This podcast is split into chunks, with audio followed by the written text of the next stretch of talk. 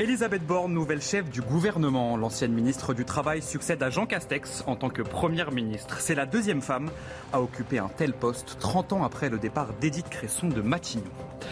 Dès le 1er juin, le burkini sera autorisé dans les piscines municipales à Grenoble. Après près de trois heures de débat houleux en conseil municipal ce lundi, le texte a finalement été adopté. Un vote très serré à seulement deux voix d'écart. Après la la Suède annonce sa candidature à l'OTAN, une décision motivée par l'invasion de l'Ukraine. La Russie n'a pas tardé à réagir. Les détails dans cette édition. Et puis euh, cela ne vous a sûrement pas échappé. Enfin revoir quelques sourires dans les transports depuis euh, ce lundi matin. Le masque n'est plus obligatoire dans les transports en commun, mais attention, il reste recommandé notamment aux heures de pointe.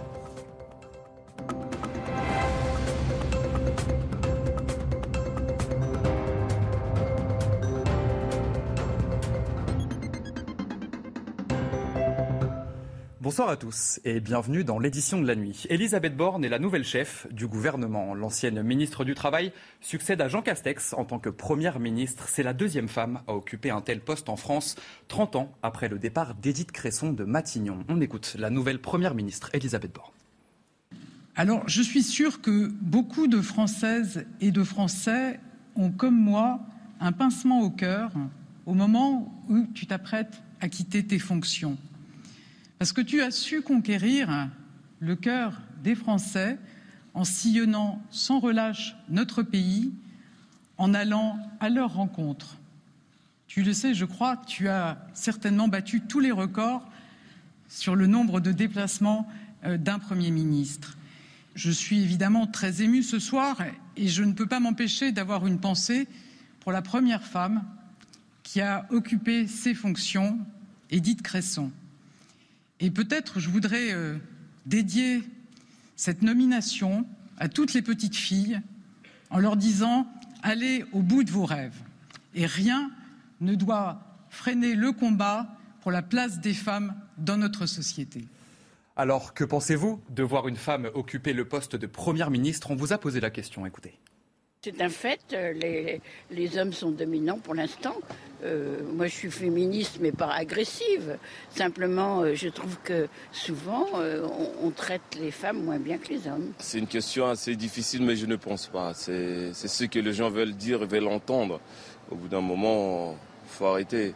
Oui, pour moi, la classe politique est machiste parce qu'on a on n'a pas encore changé euh, depuis la quatrième République où ça a toujours été des hommes. Je pense que la classe politique est à l'image de la société, donc euh, il n'y a pas euh, de machisme plus dans la classe politique que dans les organes, dans les organismes de décision du pays. Et on change de sujet. Dès le 1er juin, le burkini sera autorisé dans les piscines municipales à Grenoble. Après près de trois heures de débat houleux en conseil municipal, le texte a finalement été adopté. Un vote très serré à seulement deux voix d'écart. On va écouter euh, Éric Piolle, le maire écologiste de Grenoble.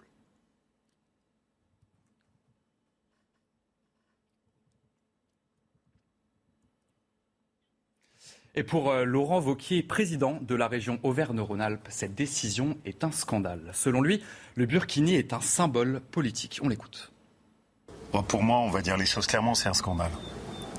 C'est un scandale dans la conception de la France et dans la conception de la République. Le burkini, c'est pas un vêtement. Il faut dire les choses et avoir le courage de le dire. C'est un symbole politique. C'est le symbole de l'islamisme politique. C'est un symbole de soumission de la femme.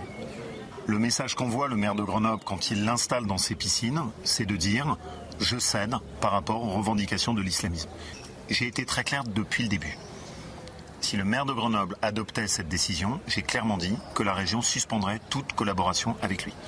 Je n'ai qu'une parole, c'est donc ce qu'on va faire immédiatement. Il y a un vote aussi euh, dénoncé par le conseil municipal, mais surtout par une majorité des habitants. Une manifestation s'est tenue devant euh, la mairie. Écoutez, cette manifestante, c'était au, micro d'Olivier Madini. Moi, en tant que femme, je ne peux pas. Je suis française, grenobloise, et je ne peux pas accepter euh, ce vêtement. C'est pas possible. Alors, il y en a qui utilisent ça en disant c'est leur droit de se baigner comme ça. Mais moi, c'est mon droit aussi de pouvoir avoir des femmes en maillot de bain et des hommes en maillot de bain à côté de moi et pas un, vêtement parce que c'est un vêtement communautariste, même pas religieux en fait. C'est un repli euh, communautaire et c'est pas acceptable euh, dans une ville comme Grenoble. Alors je sais bien qu'il y a d'autres villes qui ont passé le cap et j'en suis bien désolée, Mais je trouve que c'est une porte ouverte à un piétinement de la loi de 1905 qu'on est en train de piétiner et des valeurs de la République qu'on est en train de piétiner. Et puis cela euh, ne vous a sûrement pas échappé. On voit, revoir, quelques sourires dans les transports depuis ce lundi matin. Le masque n'est plus obligatoire dans les transports en commun, mais attention, il reste recommandé, notamment aux heures de pointe. On voit ça avec Mathilde Moreau, Vincent Fandès et Thomas Chama. Certains usagers des transports en commun l'attendaient avec impatience, la fin de l'obligation du port du masque. Mais après deux années à le porter, ils sont nombreux à l'avoir gardé ce matin dans cette gare en banlieue parisienne. Je travaille en pharmacie, donc je le dois encore le porter donc euh, dans la continuité. Je vais le mettre quand je vais rentrer euh, dans le RER. Euh, c'est une habitude hein, depuis quelques mois et depuis des années. Porter le masque par habitude, mais surtout par sécurité. À l'aéroport de Roissy, certains passagers préfèrent rester prudents. D'après ce qu'on entend, le Covid n'est pas encore totalement fini. Et par sécurité vis-à-vis de mes proches, ma famille, mes amis, je pense que le port du masque est encore pour l'instant nécessaire par sécurité. Aujourd'hui, je vais le porter dans l'avion. Je sais qu'on peut euh, ne plus le porter, mais moi, je prends la décision de le porter parce que euh, le virus est toujours là, que l'épidémie euh, n'est pas enrayée. Le masque n'est désormais que recommandé dans les transports en commun. Mais attention, il peut être obligatoire en avion si vous effectuez un vol en dehors de l'Union européenne. Et après celle de la Finlande, dimanche, c'est la Suède qui a officialisé ce lundi sa candidature à l'OTAN. Une adhésion à l'OTAN est un long processus contraignant. Cela a pris un an pour la Macédoine du Nord, 30e pays membre. Alors, quelles sont les étapes à suivre pour les candidats? Les éléments de réponse avec Sandra Tchombo et Mathilde Moreau. Entre la lettre d'intention et la ratification, le processus d'adhésion à l'OTAN est codifié. Le candidat doit tout d'abord transmettre son dossier au siège de l'organisation à Bruxelles. Il doit convaincre les 30 membres à l'unanimité de l'inviter à les rejoindre. Une fois validée, l'invitation ouvre la voie aux négociations d'adhésion. À cet instant, l'opération séduction commence pour le postulant. Divers points sont abordés lors de deux réunions, l'aspect juridique, les ressources, la sécurité ou encore la contribution au budget commun. Le pays candidat doit ensuite s'engager à accomplir les réformes nécessaires et adresser une lettre d'intention au secrétaire général de l'OTAN avec un calendrier d'exécution des réformes. L'étape finale est la ratification du protocole d'adhésion par l'ensemble des États membres. L'acceptation du nouveau membre est ensuite envoyée aux États-Unis dépositaires du traité de l'Atlantique Nord. Durant la période transitoire, seuls les membres bénéficient du célèbre article 5 de protection mutuelle, pas les candidats. Et pour euh, Vladimir Poutine, ces adhésions ne constituent pas une menace, mais le président russe prévient le déploiement d'infrastructures militaires sur les territoires de ces pays entraînera bien sûr une réponse. On écoute Vladimir Poutine. Finlande, Suède, je voudrais vous informer, chers collègues, que la Russie n'a aucun problème avec ces États. Un tel élargissement à ces pays ne constitue pas une menace immédiate pour nous, pour la Russie. Mais le déploiement d'infrastructures militaires sur les territoires de ces pays entraînera bien sûr une réponse. Et en Ukraine, la guerre se poursuit. Ce lundi matin, les forces ukrainiennes ont repris le contrôle sur la région de Kharkiv, alors que la pression s'accentue autour de l'usine Azovstal à Mariupol. On fait le point sur la situation avec Redam Rabit. Cette vidéo a été réalisée par le ministère de la Défense ukrainienne dans la région de Kharkiv, à proximité de la frontière avec la Russie. On y aperçoit un bataillon devant un poteau aux couleurs de l'Ukraine les militaires annoncent avoir repris le dessus sur l'envahisseur russe. Le 227e bataillon de la 127e brigade de la défense territoriale des forces armées de Kharkiv a expulsé les Russes et s'est installé à la frontière. Monsieur le Président, cible atteinte. Dans les villages de la région de Kharkiv, les traces des récents combats sont encore visibles. Bâtiments détruits, véhicules tagués avec la lettre Z identifiant l'armée russe. Preuve que l'envahisseur n'est jamais loin, les forces ukrainiennes restent aux aguets. Les soldats russes ne sont qu'à 2 km. Chaque jour, nous les voyons arriver. Ils font des tentatives de contre-offensive, mais nous tenons bon. Nous faisons notre travail.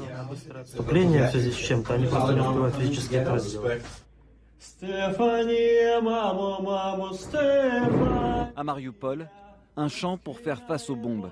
Dans un des bunkers de l'usine Azovstal, un membre du bataillon Azov, entonne la chanson de l'Ukraine qui a permis au pays de remporter l'Eurovision.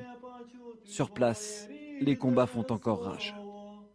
Et une réunion des ministres des Affaires étrangères de l'Union européenne avait lieu ce lundi à Bruxelles. Les deux sujets principaux de cette réunion étaient la décision ou non d'un embargo sur le pétrole russe et la volonté d'une communauté politique européenne visant à faire entrer l'Ukraine dans l'Union européenne d'Emmanuel Macron. Et l'ancien conseiller spécial de Nicolas Sarkozy alerte sur un risque d'escalade du conflit. Pour Henri Guénaud, si l'Occident ne fait rien, on marche vers la guerre. On l'écoute vers la guerre comme des somnambules. C'est-à-dire, nous ne rendons pas compte, jour après jour, semaine après semaine, de l'engrenage dans lequel nous sommes pris et que nous, organisons nous-mêmes. Enfin, nous-mêmes, je parle collectivement, euh, les, pays, euh, pays occidentaux, enfin, les États-Unis, les pays anglo-saxons, et tous leurs, euh, tous leurs alliés, notamment, notamment européens. Voilà, c'est. Il y a quelque chose de, de, de fou à ne jamais tirer les leçons de l'histoire, à croire que ce qui est arrivé dans le passé aux générations précédentes ne peut plus nous arriver. L'État russe est désormais propriétaire des actifs de Renault en Russie. Une annonce faite par le ministère russe de l'Industrie et du Commerce. Le constructeur automobile français s'était retiré de Russie suite à l'invasion en Ukraine. Éloi Rochebrune, Alice Delage. Très critiqué depuis le début de la guerre en Ukraine, Renault plie bagage et se retire de Russie.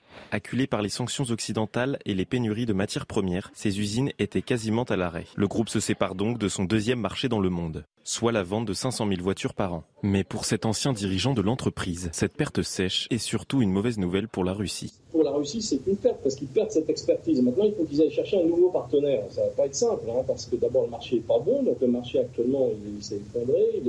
Les perspectives de marché, au moins à court terme, ne euh, sont pas très bonnes. Euh, donc, euh, aller trouver un partenaire qui va reprendre l'ensemble de ses actifs, qui ne les connaît pas, qui va devoir les connaître, etc., etc., c'est pas simple. Mais le géant français n'exclut pas un retour en Russie. En accord avec le pouvoir russe, une option a été prévue pour un rachat et une reprise des activités dans les six années à venir. Les conséquences directes de la guerre en Ukraine, la pénurie d'huile. Et face à cette pénurie, le tournesol français peut-il être une alternative Avant le début du conflit, l'huile produite par le, tournesol, par le tournesol ukrainien constituait 50% du marché mondial. Mais la guerre a rebattu toutes les cartes, l'occasion pour de nombreux agriculteurs français de se lancer dans la production. Une illustration en Vendée, signe Adrien Spiteri. Elle est belle.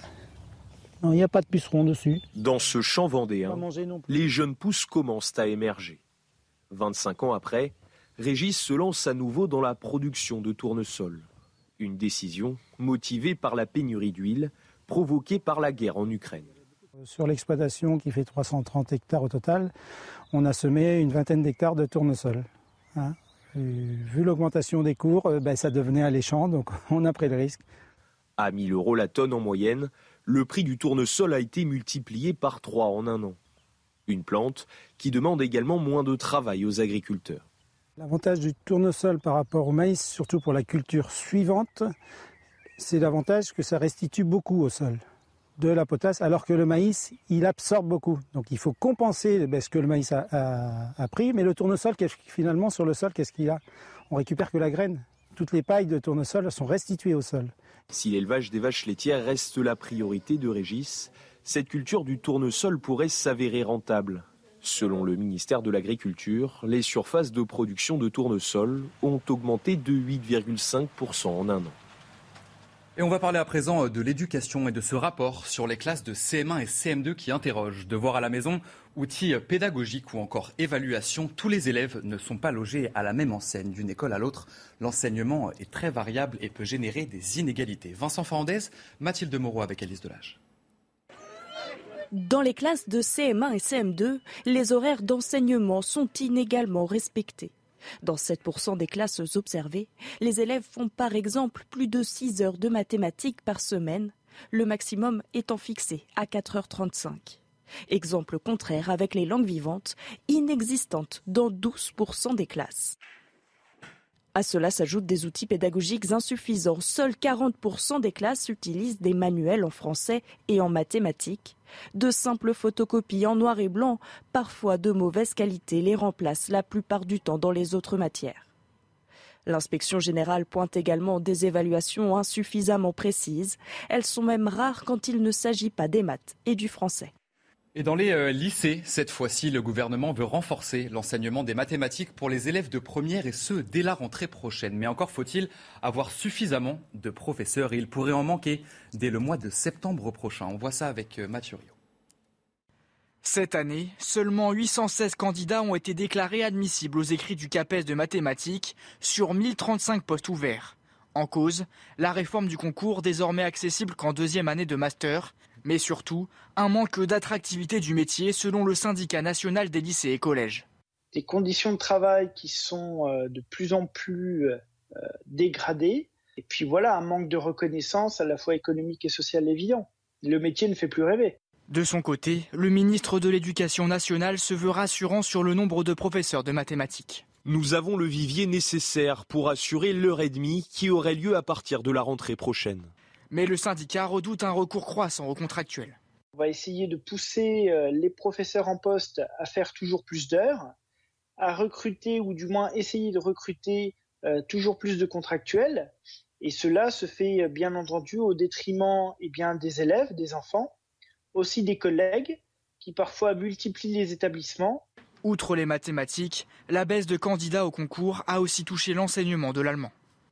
Et c'est la fin de ce journal. Tout de suite, c'est votre journal des sports et on va beaucoup parler de tennis, des bonnes et des moins bonnes nouvelles. À tout de suite. Et on ouvre ce journal des sports avec euh, cette déception pour le tennis français. Gaël Monfils sera absent à Roland Garros. Le numéro 1 tricolore a annoncé ce lundi son forfait pour le deuxième grand chelem de l'année qui débutera dimanche prochain. Gaël Monfils ne participera pas non plus cette semaine à l'ATP 250 de Lyon. Le Français a expliqué sur son compte Twitter souffrir d'une blessure au pied droit. Énorme déception donc pour Gaël Monfils à l'approche de Roland Garros. Après sa victoire au Masters 1000 de Rome ce dimanche face à Stefanos Tsitsipas, c'est un gros match. Novak Djokovic est bel et bien de retour, un sacre au goût particulier pour le, numéro 1 mondial. Après un début d'année, on le sait, très difficile, privé de l'Open d'Australie notamment, éliminé d'entrée à Monte-Carlo, le Serbe a pris sa revanche. Un numéro 1 mondial très en forme donc, à, à moins d'une semaine maintenant de Roland Garros. Un sujet de Mathilde Espinas. Il n'aura attendu ce premier baiser de la saison. Oubliez les déboires du début d'année, Novak Djokovic, malgré le peu de matchs joués, est bien de retour au premier plan. Le Serbe remportait hier à Rome le 38e Masters 1000 de sa carrière, une semaine à haut niveau sans lâcher le moindre set, très loin de ce qu'il avait montré il y a un mois seulement à Monte-Carlo, où il était éliminé dès son entrée en lice.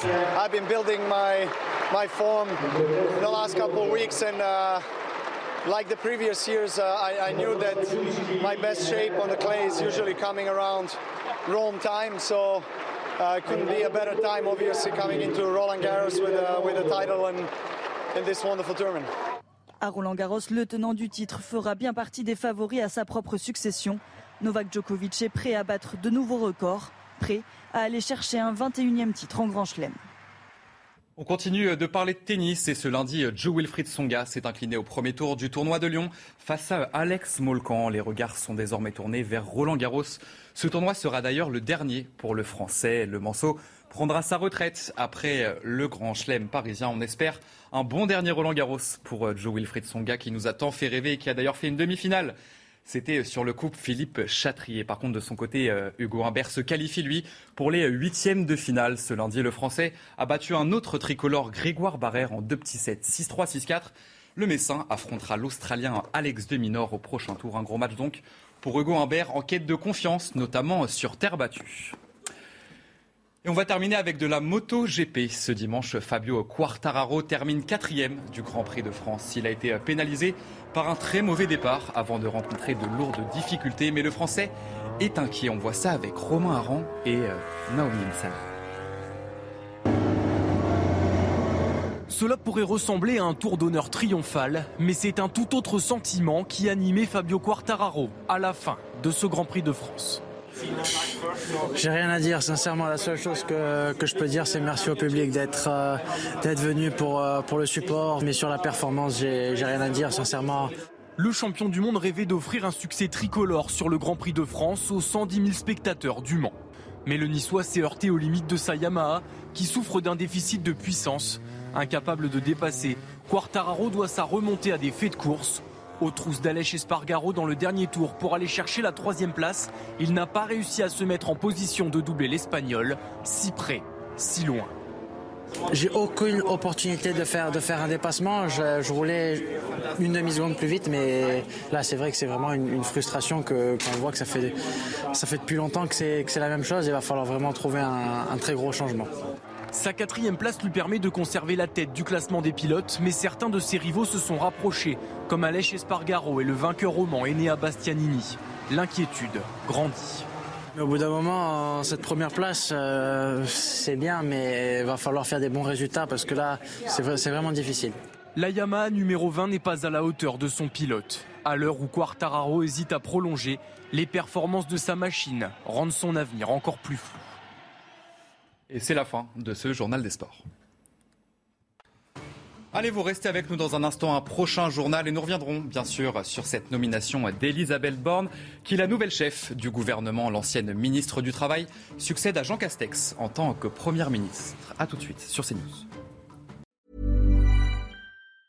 Hi, I'm Daniel, founder of Pretty Litter. Did you know cats tend to hide symptoms of sickness and pain? I learned this the hard way after losing my cat, Gingy. So I created Pretty Litter, a health monitoring litter that helps detect early signs of illness by changing colors, saving you money and potentially your cat's life. Pretty Litter is veterinarian developed, and it's the easiest way to keep tabs on your fur baby's health right at home. Go to prettylitter.com and use code ACAST for 20% off your first order and a free cat toy. Terms and conditions apply. See site for details.